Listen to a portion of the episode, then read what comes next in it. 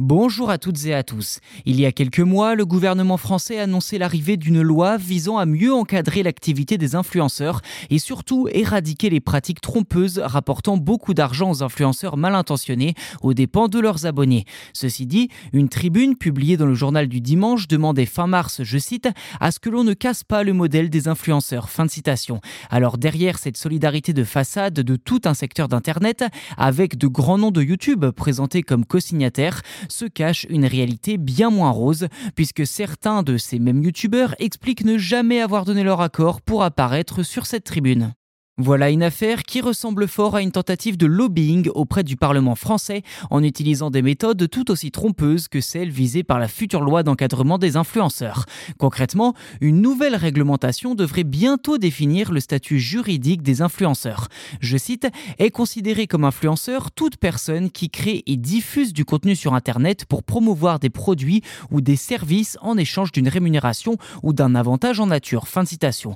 En France, environ 150 000 personnes sont concernées. Les créateurs devront donc se conformer au code de la publicité ainsi qu'à d'autres législations telles que la loi E20 pour les produits tels que l'alcool, les cigarettes ou les paris en ligne. Pour veiller à l'application de cette nouvelle réglementation, une brigade de l'influence commerciale composée d'une quinzaine d'agents sera créée. Son travail sera de surveiller les réseaux sociaux et de traiter les signalements d'utilisateurs ou de victimes d'abus. Concrètement, les influenceurs sur Instagram, TikTok, Twitter ou YouTube devront signaler explicitement quels sont les contenus présentant de tels produits ou services. Le gouvernement prévoit également d'interdire la publicité pour la chirurgie esthétique, mais aussi de limiter l'influence commerciale sur les produits et services liés à la crypto-monnaie. Si comme des millions de Français vous suivez l'actualité des réseaux sociaux, alors vous savez que les créateurs de contenu sur YouTube précisément sont déjà soumis à ce genre de contraintes. En effet, chaque vidéo présentant une marque, un jeu, un produit ou un service de quelque nature que ce soit est identifié comme, je cite, contenant une communication commerciale. En somme, la plateforme impose à ses utilisateurs des contraintes très strictes sur cette question. C'est d'ailleurs pour cela qu'un certain nombre de youtubeurs se sont désolidarisés de cette tribune polémique visant à protéger le modèle commercial des influenceurs.